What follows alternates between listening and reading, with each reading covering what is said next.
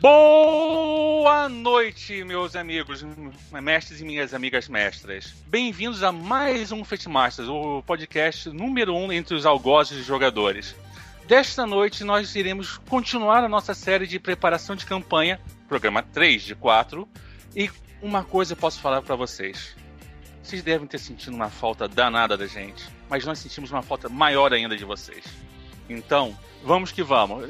Essa noite nós temos conosco o time tradicional de dos algozes e torturadores, e eles mais vis de todos, aqueles que não deixam seu, nenhum jogador passar incólume na mesa. Nós temos Paulo Gersh, o bom. Salve galera! Finalmente estamos de volta! Fábio Costa, Mr. Mickey, o nosso adorado rei da Desenholândia. E aí, pessoal, a gente hoje vai começar a destrinchar a parte de, de preparar sua campanha. Eu, o velho, o bom e velho Lich Rafael Meyer, e por fim, ele, o homem que já, o homem que conseguiu ser conquistado, o nosso gênio, Doutor Fifo. Boa noite, pessoal. Tudo bem com vocês?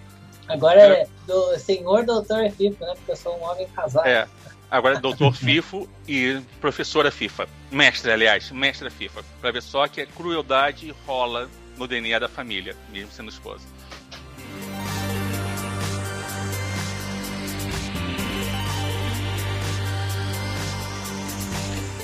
Vamos começar aqui agora em mais um passo de preparação de campanha. Nós já falamos sobre influências, nós já falamos sobre conhecer seus jogadores, já falamos sobre comunicação, nós já falamos tudo isso que está nos primeiros estágios de manutenção de uma campanha de sucesso. Agora, a gente vai fazer a parte mais chata. Vamos definir a campanha. Sim, meu amigo, minha amiga. Definição de campanha, antes de mais nada, é aquela parte mais braçal do seu trabalho. Então, Alguém mais quer dar uma, uma, uma palhinha de introdução? Alguém quer fazer. O, alguém quer preparar já o, o espírito pessoal para os horrores que virão? Sim. É, se você está ouvindo esse podcast, primeiramente, se você for jogador Shao, ele não é para você, principalmente porque o que a gente vai falar aqui é grave se você é jogador, porque você pode usar os pontos do seu narrador, o que não é legal para ele. E segundo, é, cara narrador, considere adquirir o seu Despreparado Nunca, que contém dicas preciosíssimas sobre montar campanhas. É, fica a dica aí mesmo, gente. É o livro em português de tipo de nível. Olha só. Eu acho que a parte que é mais confusa para a maioria das pessoas, eu acho que esse é um dos motivos pelo qual até eu particularmente gosto muito de jogar one shot, é como você vai preparar uma campanha mesmo, que tipo, como você aborda, como você define campanha e tal. Porque tem muito, para muita gente, campanha é simplesmente jogar sempre as mesmas aventuras com o mesmo pessoal. E aí?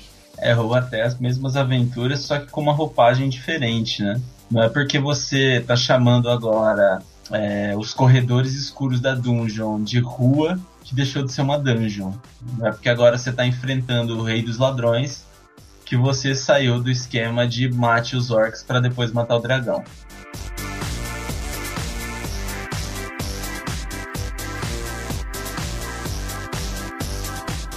É, vamos começar aqui agora. Vamos começar pelo B básico da coisa. Vamos definir a campanha. Você deve estar pensando aqui, pô, definição de campanha, que coisa chata, né? Eu vou ter que colocar palavras nas minhas ideias. Sim, você vai precisar, tá? Antes você fique remancheando. Se você conseguir colocar palavras nas suas ideias, sinal que as suas ideias são firmes e fortes e vão sobreviver a, ao calor do momento e principalmente a febre do filme da vez. Pode ser Vingadores, pode ser Jogos Vorazes, pode ser o inferno que for é uma tentação para você, mestre, desvirtuar totalmente a sua campanha. Então, escrever é bom para manter a coerência. E vamos fazer, falar um pouquinho de definição de campanha. Existem diversos tipos de campanha, não, não se iludam. A gente falou sobre jogos fluidos e jogos estruturados, vulgarmente conhecidos como sandbox e no trilho. Só que existem diversos outros tipos de campanha além dessas duas estruturas. Nós temos a campanha de missão final, que eu acho que o nome já diz claramente, campanha de grupo e a campanha de mundo. Senhores, quem quer discorrer sobre um dos três tipos de campanha? Eu vou. Eu posso ir dar aí o meu, meu pitaco? É assim, que eu vejo a parte do mundo como sendo assim, ok, vocês estão nesse mundo, tá acontecendo uma cacetada de coisas nele, e você vai lá resolvê-las. Não necessariamente umas ligadas com as outras. É o que você tem, por exemplo, em Tormenta, para pegar um exemplo nacional de cenário nesse estilo, estilo. Você tem lá, você tem o a questão dos, dos, goblin, dos goblinoides, você tem a questão da tormenta, você tem a questão atualmente das guerras táuricas, tem toda essa salada e não necessariamente uma tá ligada com as outras. Alguém quer pegar um outro para dar uma, uma discernida? Eu tenho um outro, um outro tipo de mundo que eu que é uma que é para você fazer uma campanha ao redor do mundo, que é um gênero na verdade, super-herói. Você bate, você bate o bandido, só que o bandido não é o único bandido no mundo. Sempre tem um outro bandido mais poderoso para se enfrentar. Entendeu? Ou um plano mais terrível ainda, a destruição do mundo, ou, ou algo que o valha. Então, esse eu acho que é um exemplo clássico também de você fazer uma campanha ao redor do mundo. E agora falta o de. Nós temos dois ainda em aberto. Nós temos. Ah, sim o missão final, campanha com objetivos, e nós temos o também a campanha de grupo. Uhum. Eu acho que a missão final eu posso falar porque eu venho jogando jogos de missão final há um bom tempo já. É... Bom, passou, só para contextualizar, passou um certo momento na nossa vida, né? Do, do eu e dos meus amigos que a gente sempre jogou RPG junto. E chegou um ponto que, tipo, não dava mais. A gente não tinha o tempo infinito para fazer uma campanha que durava sete anos, como a gente fazia na época do colegial, assim, né? Eu, tive eu participei de uma campanha de RPG que começou com 14 anos e foi terminar com. Quer dizer, nunca terminou, mas a gente jogou até o, eu ter uns 21, 22, assim. Então, caralho gigante, assim, a mesma campanha, com a mesma ficha, com a mesma galera. E foi indo. Aí, é, nos, nos 3, 4 anos, não, nos 5 últimos anos, eu tenho jogado muito campanha com um objetivo final, que seria uma história que o narrador propõe, que, tipo, a gente não sabe necessariamente aonde ela vai terminar, mas ele já tem é, elaborado isso na cabeça dela é, exatamente o que, que, vai acontecer e como ela vai terminar. Então você vai jogando e a história vai tendo um desmembramento, né? Tipo, a última campanha que eu participei, que durou dois anos nessa, nessa linha, eu comecei com um personagem que foi traído pelo exército que ele servia e ele se aliou ao grupo rebelde que queria destruir a monarquia. Por incrível que pareça, a monarquia era. Desculpa, a democracia era vilã. E a gente se reuniu um grupo monárquico que queria destruir a democracia. E terminou com a campanha com a gente conseguindo restaurar a, democra a monarquia e ressuscitar um deus em um mundo que os deuses estavam mortos um deus maligno, por sinal. Meu personagem terminou como, tipo, o Lich King, assim. Tipo, eu virei o braço direito do cara que destruía tudo. Acontece, né? É, beleza. Não, mas só pra ter uma, uma noção de campanha final, assim, sabe? Tipo, a gente não sabia o que ia acontecer, mas o narrador já tinha estabelecido que ele queria narrar como se fosse um livro, né? Tipo, vamos, como é que eu, como é que eu faria para que meus jogadores vivessem uma aventura a lá Senhor dos Anéis, né? Isso que aconteceu com a gente. E por fim é, é, é a campanha de grupo, né? Eu, eu posso falar campanha de grupo um pouquinho, porque eu costumo fazer isso muitas vezes nas minhas mesas. Eu estruturo a aventura para o grupo. Então eu faço, eu trabalho junto com os jogadores para eles atingirem seus objetivos finais. E eu e eles são eles que me alimentam. Entendeu? Eles me alimentam, tipo assim, ah não, eu quero matar queria matar lá o Lich King. Nada pessoal, FIFO, mas sabe como é que é, né? Lich, Lich melhor o rei do que o velho. Então, eu quero matar o Lich King. Ou então, o que eu fiz, que eu tive um objetivo de mesa também, que me rendeu uma campanha de um ano, era que um jogador tinha interesse romântico por uma NPC, que eu fiz propositalmente ser, não, essa mulher não vai se envolver com nenhum de vocês, ou bando de marmanjada, O, o espinhento, ela não vai se envolver com nenhum de vocês, tá? Eu só tô usando essa foto aqui de referência porque tem os aspectos que eu quero nela, que estão na expressão da modelo, mas ela não é tão bonita, não é tão gostosa. Não importa. O jogador conseguiu tornar a NPC tão bonita quanto a foto, conseguiu domar cada um dos elementos do NPC durante um ano. Porém, para isso, o grupo teve que ralar coletivamente. Porque o Romeo em questão tinha que matar todos os Capuleto, sem exceção nenhuma, porque os Capuleto não é uma família mafiosa. E o Romeo era um assassino de aluguel. Nesse nível, você, você, o seu grupo te alimenta e você estrutura a partir do grupo.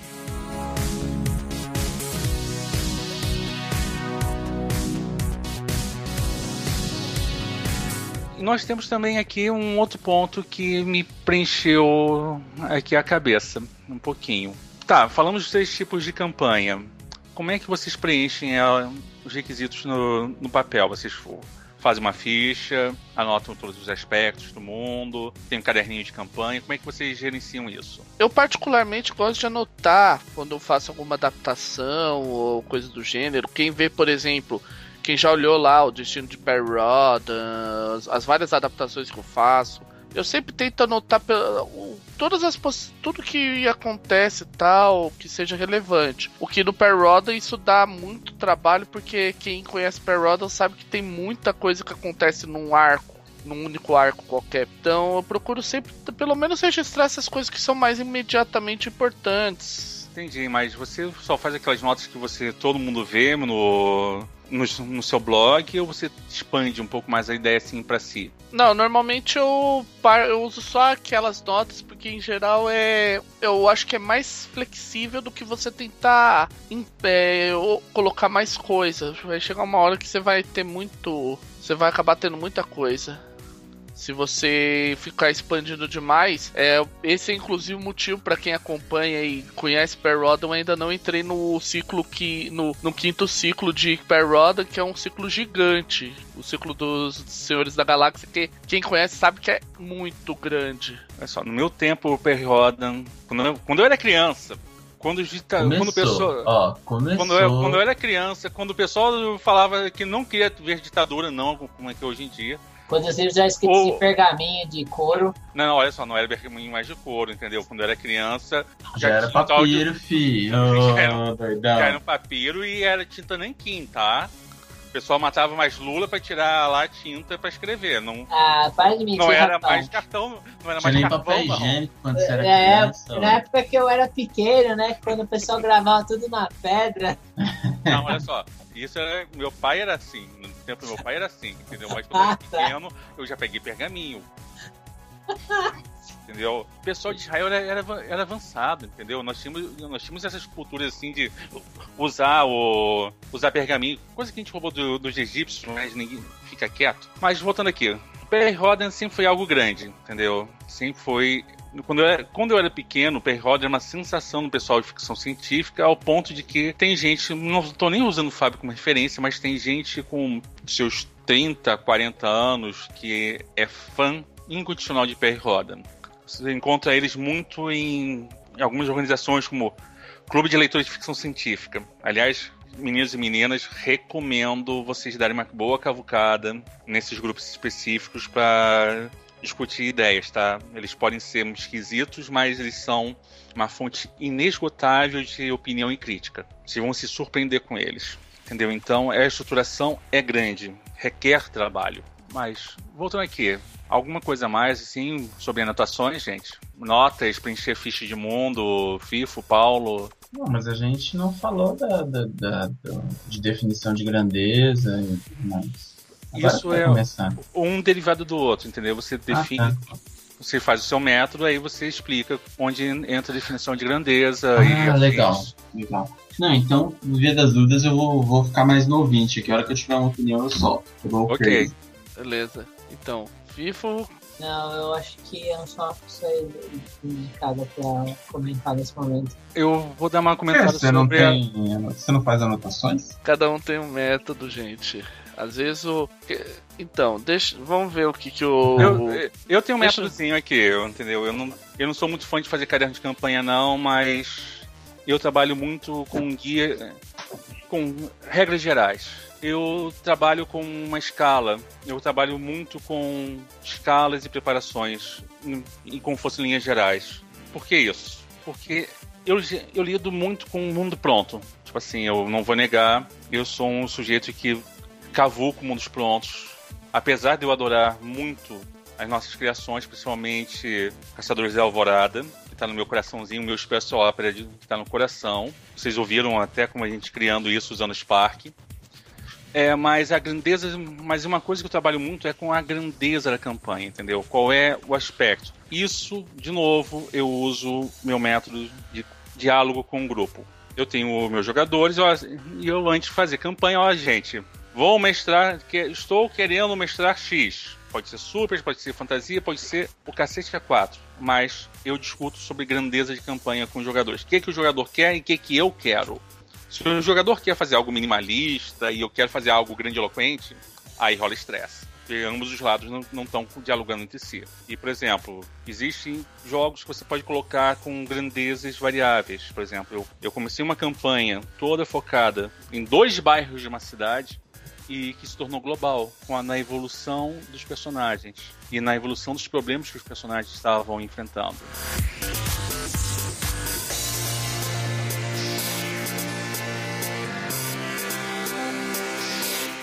Bem, eu trabalho muito com escala e nas minhas anotações, entendeu? Que, por exemplo, eu não sei contra vocês, mas eu tento preencher aquela fichinha, a ideia da ficha base, e para dar, para dar as minhas linhas gerais quando eu, tô, quando eu vou mestrar entendeu? Principalmente quando, na hora de organizar a campanha. Você tá falando daquela ficha do ficha do mundo, né, do Fate. É, exatamente, é aquela que vem no básico. É, eu utilizo, eu não preencho ela assim, fisicamente falando, mas eu utilizo ela como um modelo, principalmente a parte das questões que eu, que eu considero mais importante. Entendi. Você, então, pessoal, vocês respondem aquelas perguntas, não respondem as perguntas, vocês conseguem. Como é que vocês fazem a o método de preparo de vocês de campanha, o preparo final de campanha? Bom, eu, eu respondo as perguntas, tanto que se você. É aquilo que eu estava dizendo, se você for lá, você vai no, no meu blog, nas minhas adaptações e tal, você vai ver que toda eu procuro preencher to, é, todos os quesitos delas. Então você consegue ver tudo direitinho. Eu já não uso elas. Assim, eu não uso elas para começar. Que eu tenho um problema, né? Oi, meu nome é Paulo, eu tenho um problema. Oi, Paulo. Bem-vindo ao grupo, Paulo. Sessão de apoio. Mas. Mestres, auto... Mestres Anônimos. É, MA. É um, é um bom grupo. Mas o grande lance é o seguinte: eu não consigo. É, eu geralmente tenho uma ideia, ela surge, é, uma, é um fragmento de uma coisa grande, de uma coisa da hora. Só que eu tenho uma dificuldade tremenda para desenvolver essa parada. Então eu geralmente tenho a ideia, tento encaixar a minha ideia nas perguntas que são pertinentes. E aí as perguntas que, que acabam sobrando sem resposta me ajudam a ter ideia pro resto. Entendeu? Então assim, eu não, eu não começo pelas perguntas, porque às vezes começar com essa lista de perguntas mais me, me trava do que me, me ajuda. No entanto, é, elas são uma ferramenta do caralho para às vezes tirar você de algumas ou tirar você de uma sinuca de bico ou fazer você ir um pouquinho mais para frente. Fifo, tem alguma opinião sobre Cara, esse preparo, as anotações e tudo mais? Vou, vou jogar real para vocês, gente. Eu hum. não escrevo uma campanha há uns 8, 9 anos. Uh. Meu, Mr. One Shot, né? Pelo visto, Star FIFO é tudo one shot, pelo visto. Cara, é. É porque eu, eu sou uma pessoa que muda muito de opinião e eu gosto de experimentar coisas novas o tempo todo, né? Então, o fato, inclusive, por jogar Fate é um pouco isso, porque Fate me permite fazer o que eu quiser sem necessidade de trocar o sistema, né? Ah, então, é, é, um, é um. Puta, cara, é um problema meu. Eu realmente não consigo lidar com campanha porque daqui a pouco eu me empolgo com outra história, tipo, eu começo uma campanha X e daqui a pouco eu vou querer narrar alguma coisa cyberpunk, e depois eu vou querer narrar alguma coisa de Street Fighter, e depois eu vou querer narrar robô, e depois eu vou querer narrar cyberpunk de novo. E para não frustrar os jogadores de promessas de campanha, eu bullying campanha na minha vida. Eu posso até narrar uma história mais longa, tipo de cinco ou seis sessões, mas campanha mesmo, Olha só, cinco a seis sessões já é uma mini campanha, meu filho. Já gera expectativa de é, jogador, é. ele, já, ele já olha assim pro fim do tipo assim, ah não, início, meio e fim, beleza, mas eu quero um fim, tem que ser épico. Eu vou falar uma coisa que é importante, ó, gente. Eu sou, eu também sou muito de one shot, mas é bom você ter uma, um preenchimento do para isso da campanha, porque querendo ou não, pelo menos você dá um rumo. Por exemplo, é, eu falo muito da Vila do Queijo, mas quando as pessoas. A Vila do Queijo ela surgiu de certa forma de um, de um pedido do pessoal da própria comunidade de como era um exemplo de preencher a ficha de campanha. Aí surgiu o desafio o Destino dos Camundongos Aventureiros, tal, que foi. E aí surgiu a aventura da Vila do Queijo e tem o cenário. Você tendo essa ficha pronta, pelo menos você já tem uma noção, ó, o que está acontecendo no cenário nesse momento. Eu, eu, acho que a gente não preencheu a ficha, mas a gente acabou preenchendo a ficha quando a gente criou o Caçadores da Alvorada. É, a gente não utilizou a ficha do. Embora a gente não tenha utilizado a ficha do Fate, o Spark ele tem a, a, é uma premissa similar. Você vai preenchendo uma série de questões que vão apresentar a base do seu mundo. Que foi o que a gente fez. Tem outro ponto também. O Spark preenche os requisitos de grandeza, preenche os requisitos de NPCs importantes, eventos importantes. Usando de novo, usando de novo o Caçadores da Alvorada. Sem o Spark nós não teríamos a rainha, nós não teríamos o Rei Lobo e nós não teríamos a Caçador. Com a chance da Caçador ser um ponto de partida e de fim para one shot, campanha e aventura de convenção. Entendeu?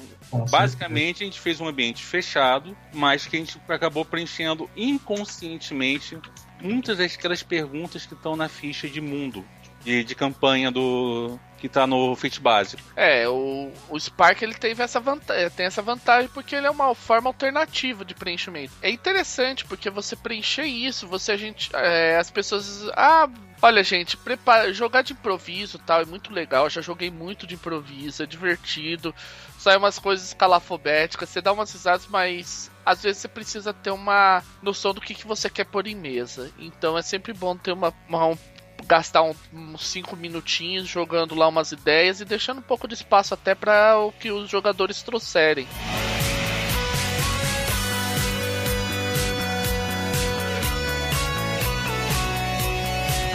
Tem muita gente, por exemplo, que eu, que eu posso que eu conheço e eu posso apontar na comunidade. Uh! E é, tô falando, tô olhando para vocês mesmos, os seus adaptadores de Forgotten Realms vocês mesmos aí que ficam per fazendo perguntas na, na surdina sobre como tá adaptar D&D, entendeu? Como fazer aquela campanha de fantasia mentirosa, porque você quer colocar Elmster no seu cenário. Uh, morte a Elmster. Pronto. Eu, enquanto Lich, sou muito. sou um amargo bem melhor do que ele. Ha! Então, vocês não pensem que vocês vão ficar isentos desse preparatório de campanha. O motivo é simples. Gente, vamos pegar exemplo de Forgotten Realms, Forgotten Forget. Mundo de fantasia predileto dos BR, porque é o único em português de verdade, né?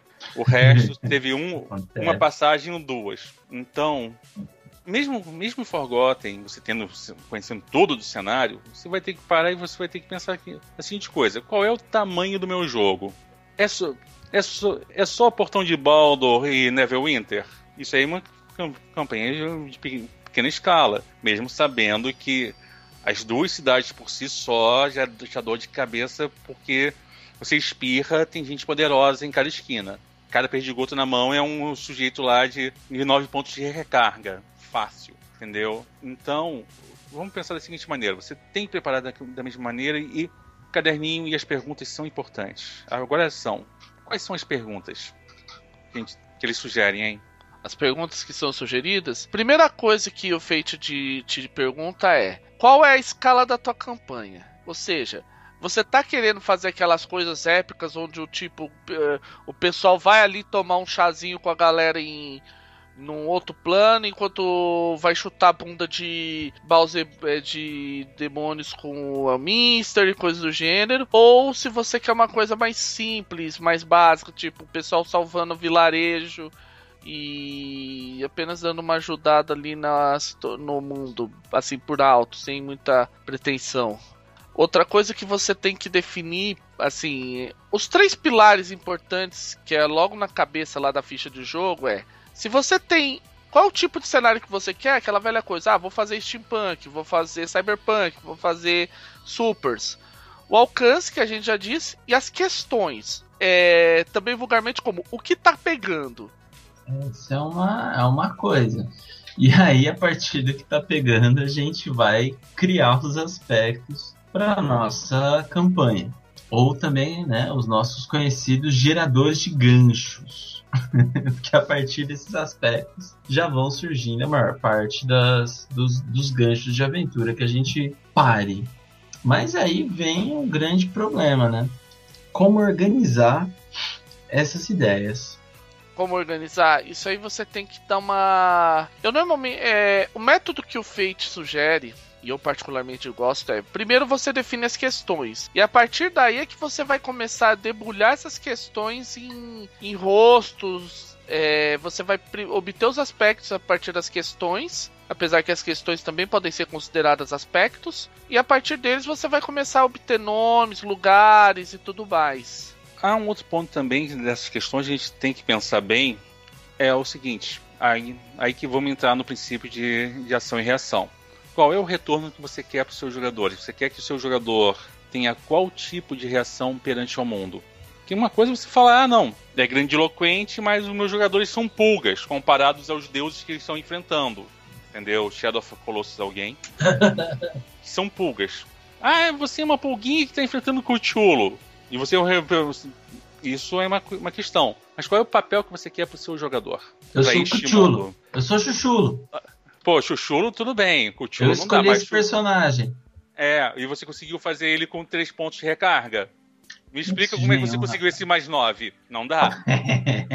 não dá. Com nove, três pontinhos de recarga não dá. Entendeu? Então. então eu, é, esse é o ponto, Rafael, que você mencionou, que eu acho que é muito importante deixar claro a diferença entre um cenário e um cenário foda.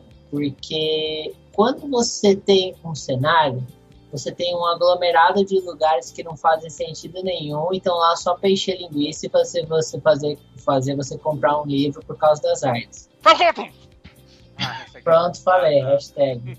é. ah, e você tem cenários em que você não simplesmente descreve o cenário, mas descreve como os jogadores, o que você espera que os jogadores vão estar fazendo lá. E para mim o maior exemplo de, de, como inserir o jogador dentro de uma campanha, desculpem quem gosta, é, quem não gosta, mas a verdade seja dita é vampiro. Aquilo ali eu nunca vi tanto material para descrever personagens como aquilo. E aquilo, aquilo lá te dá uma ideia de como é você ser abrangente e ser narrativo ao mesmo tempo, porque, tipo, você vai lá pegar os livros de clã, cara, tipo, você quer, você tem um livro só para estudar aquele, aquele tipo de vampiro que você é. E olha, gente, eu não gosto de vampiro, tá? Eu tô falando, tô dando exemplo de vampiro porque eles são foda, mas eu mesmo não ligo pro tema. E aí, os jogos de RPG, eu acho que os cenários precisam ser muito pensados nisso, né? É, principalmente porque você tem que vender isso pro, pro seu jogador e isso tem que realmente casar muito bem com o cenário. É, eu, é, a minha experiência, eu tento, eu acabo colocando, quando eu vou definir um cenário, eu acabo restringindo muitos jogadores para baixo poder e, te, e, tentar tematizar, tipo, ai, todo mundo é cientista, ou ai, é, todo mundo é, é as pessoas são meros normais que vivem lá, para que eu possa dar, o, é, junto com eles, dar o, o tom do, do cenário, né? o tom da, da história que eu quero passar. Então eu acho que esse é um ponto que quando você estiver lendo um livro, cara, leve isso muito em consideração. Mais do que a descrição do cenário, é como o livro foi escrito para ser usado, né? Tipo, o que, que o jogador sugere. Vampiro, a delícia. Bom, o que eu tenho assim para que eu acho de exemplos que podem ser interessantes, Isso que você tá é, as pessoas estão falando, quando você for inserir é, os seus personagens, muitos cenários têm esse detalhe. Se pegar, por exemplo, até nos World of Adventures, eu vou pegar o meu queridinho, que eu assumo de, de coração que o meu queridinho do World of Adventure é Nest. E o barato do Nest é que ele diz o seguinte: a primeira coisa que você tem que definir é o seu é quem, que tipo de herói você era em Nest e depois você define a tua vida mundana. Ou seja, você já tá, digamos assim, ó, você tá aqui no, na Terra, mas você vai ter, vai ter esse momento do teu herói brilhar. E aí isso é legal porque você já fala, ó, você, você, nós vamos esperar isso, você vai poder usar esse, o nível de poder lá no espaço. Se vocês olharem no Nest, o Nest ele espera isso, ou seja, tudo isso já fica implícito no, no tipo de história. Às vezes é uma coisa boba. No próprio Nest, a primeira frase é uma coisa do tipo: Você era um herói é, num mundo de sonhos, um negócio assim. Então, só às vezes você não precisa às vezes nem fazer muita coisa, preencher uma, é, fazer um livro de campanha. Você pode simplesmente pegar lá naquele, naquela ficha mesmo e escrever lá. É, você é, um, é é, ratos malvados em todo lugar, para aproveitar o exemplo da Vila do Queijo. Ou então, no próprio caso do Caçadores da Alvorada, Aurora ou Escuridão. Você sempre tem isso lá que já deixa, ó. É isso que tá sendo. É isso que a gente vai trazer nessa aventura.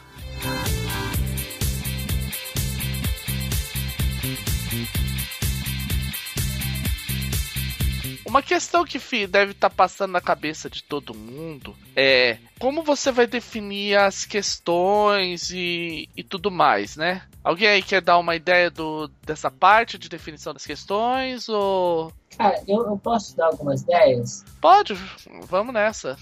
A primeira coisa que eu acho que você deveria colocar quando você estiver fazendo uma campanha, né? Vamos supor, você já definir o cenário e tudo mais, e definir o estilo já. Então você está preparando a campanha para os jogadores, né?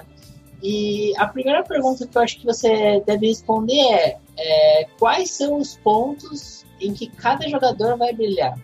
Tipo, porra, se a maior frustração que eu tinha quando eu jogava quando eu era teenager é que o nosso grupo não tinha ladrão e o mestre insistia em colocar desafios que precisavam de abrir fechadura, usar uma armadilha.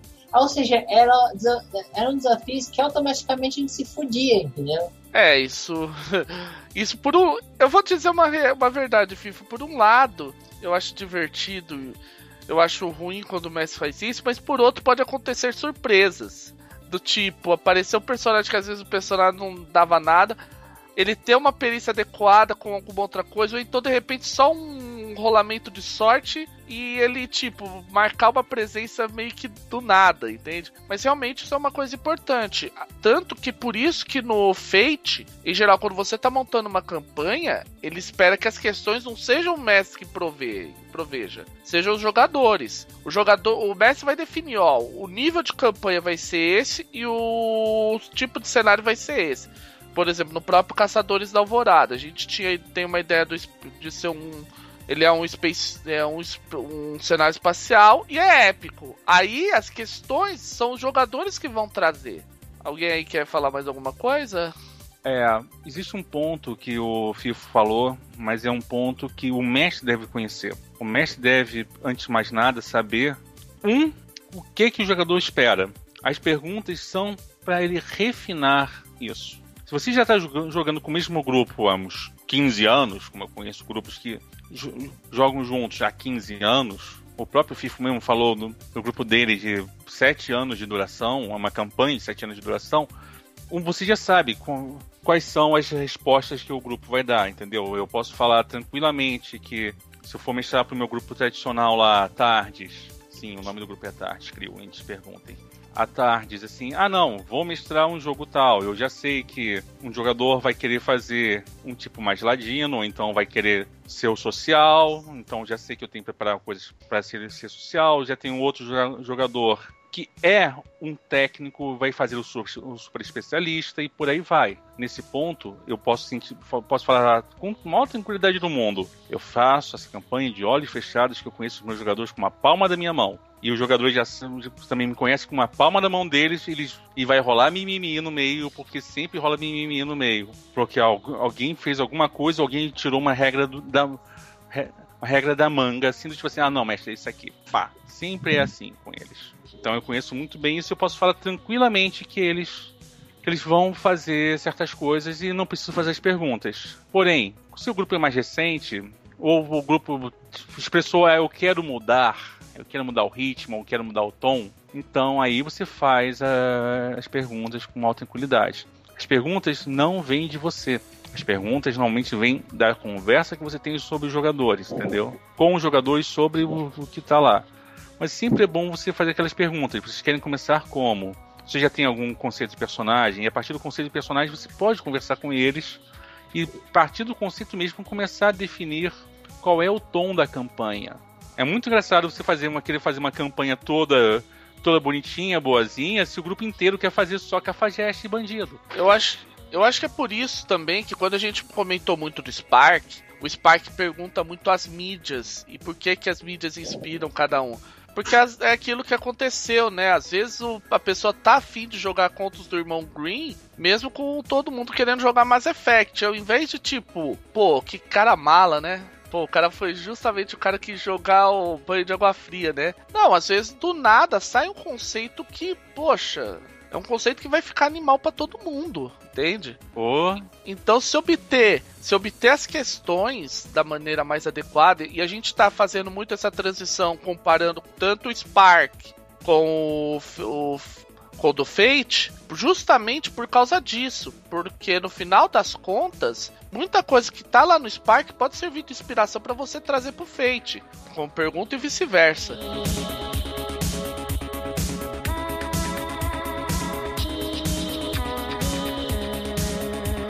Outra coisa importante sobre questões. Questão pendente versus iminente. Como é que vocês separam uma das outras?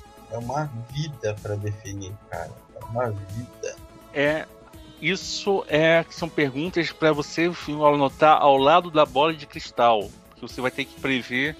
É muito, olha só, isso é muito trilho. Isso é colocar muito no trilho a campanha, porque nem sempre essas perguntas vão ser respondidas durante o jogo ou vão ser respondidas pelo jogo, porque é pior. Pode até responder, mas o jogo pode degringolar para um outro lado por completo. Não é raro.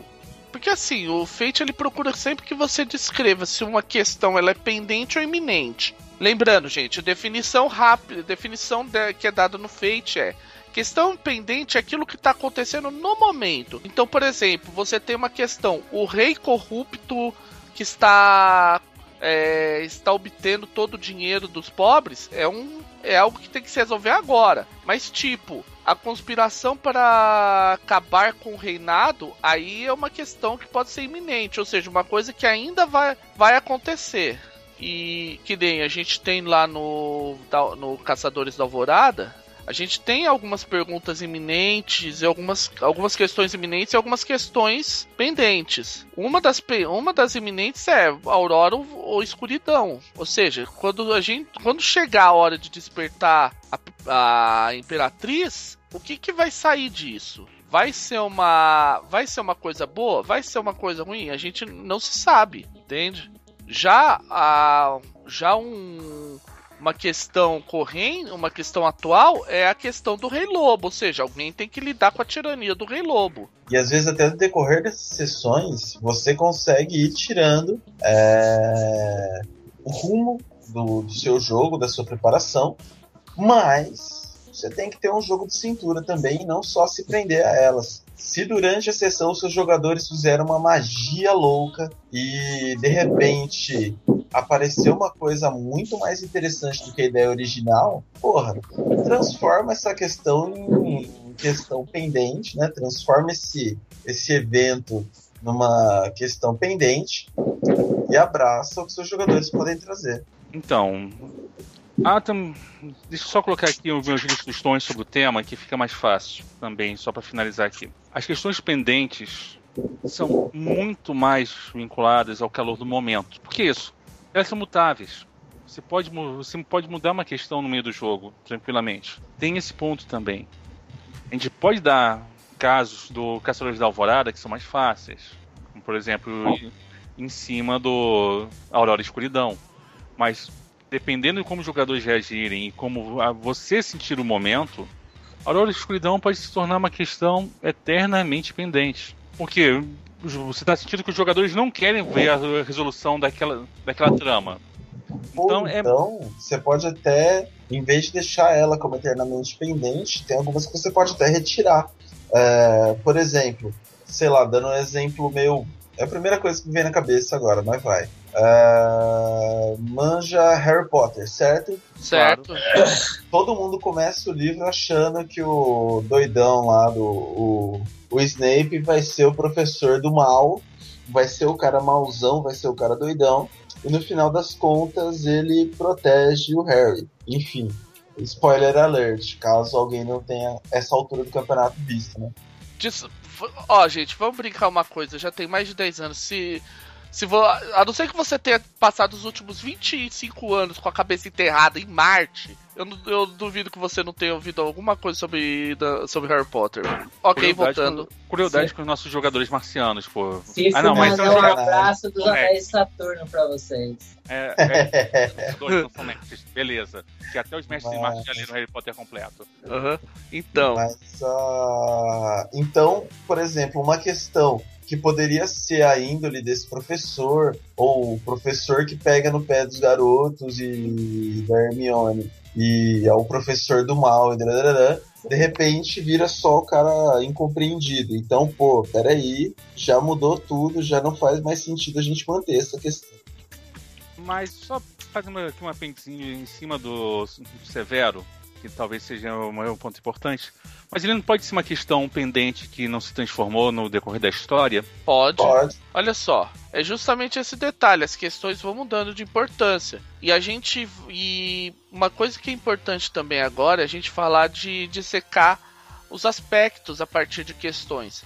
E uma coisa interessante, gente, a primeira coisa, a questão pode ser um aspecto? É óbvio que pode é que às vezes não fica claro o que você quer dizer. Você simplesmente vai chegar, o grande culto antigo voltará. Ok. E o que isso quer dizer em termos de campanha? O que isso pode trazer como aspecto? Você pode colocar um bando, eh, um bando de malucos com profecias desconexas.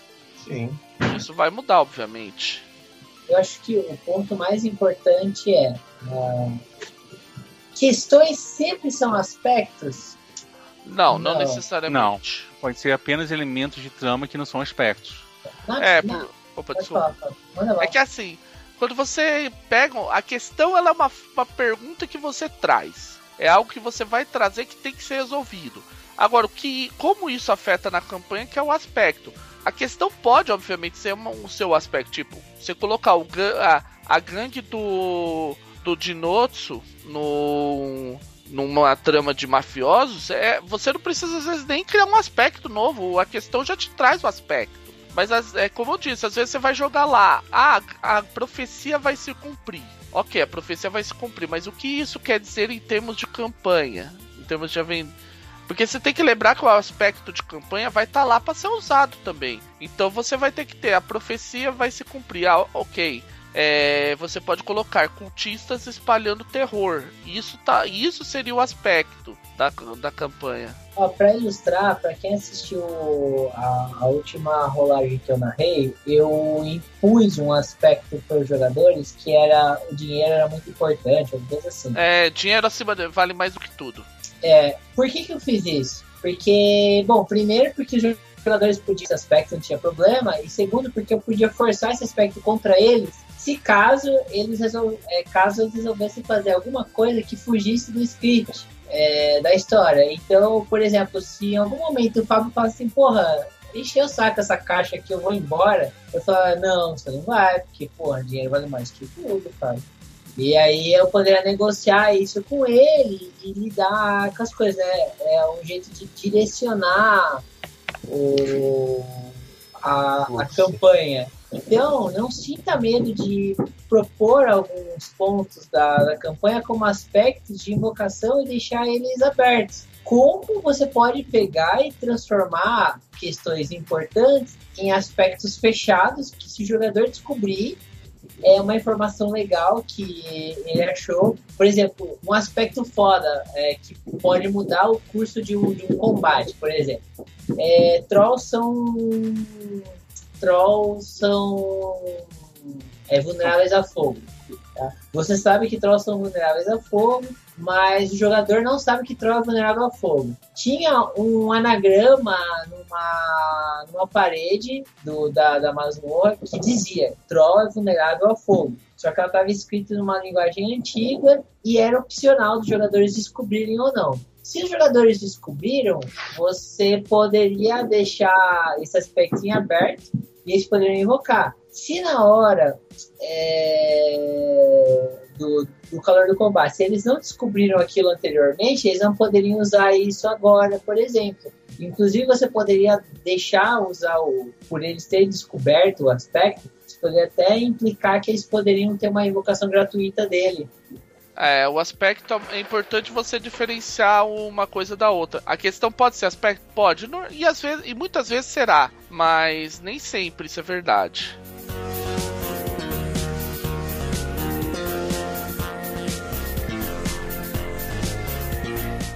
Basicamente é isso, gente. Eu, eu acho que isto é o nosso ponto de encerramento dessa noite, afinal de contas demos muitas coisas para vocês pensar em cima, principalmente sobre se vale a pena ou não você fazer todas essas anotações que pedem. Afinal de contas, nem todo mundo consegue ser tão organizado assim. Vídeo FIFO, nosso bravo herói.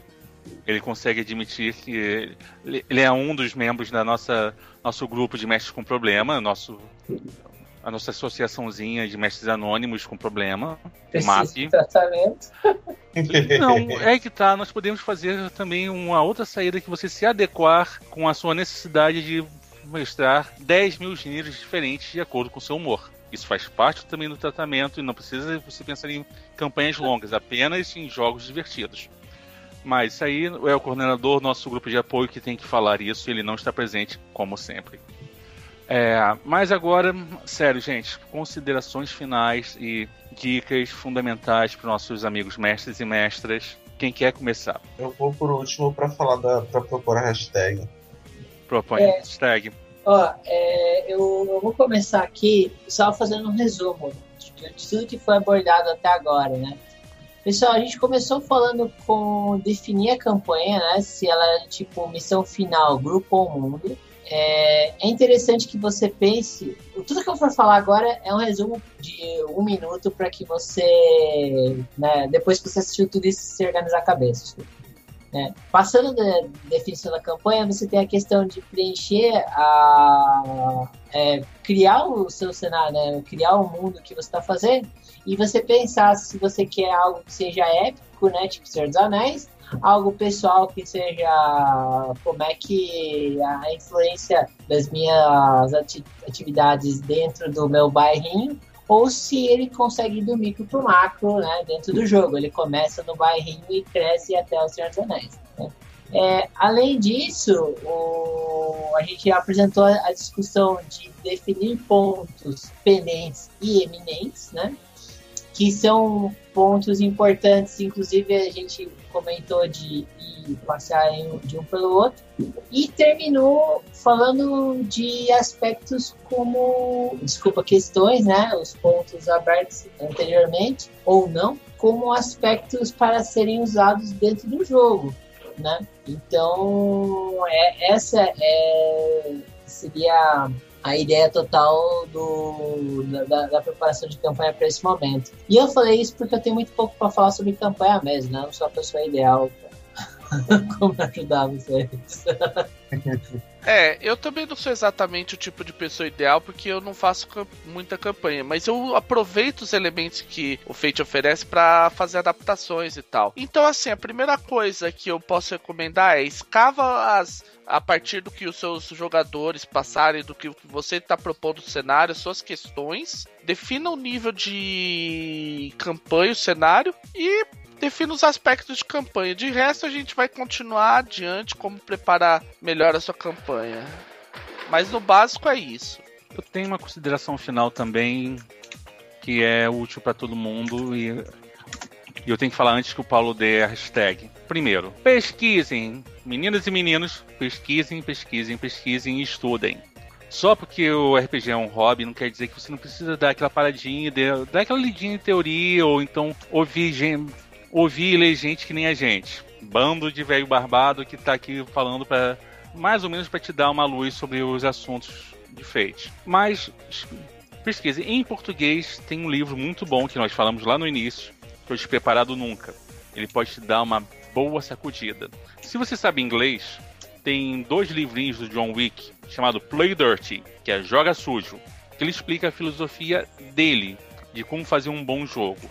Nota: jogar sujo quer dizer que o mestre tem controle de muitos pontos do jogo e o mestre conhece seus jogadores com a palma da sua própria mão. No Play Dirt tem uma sugestão que eu acho fantástica.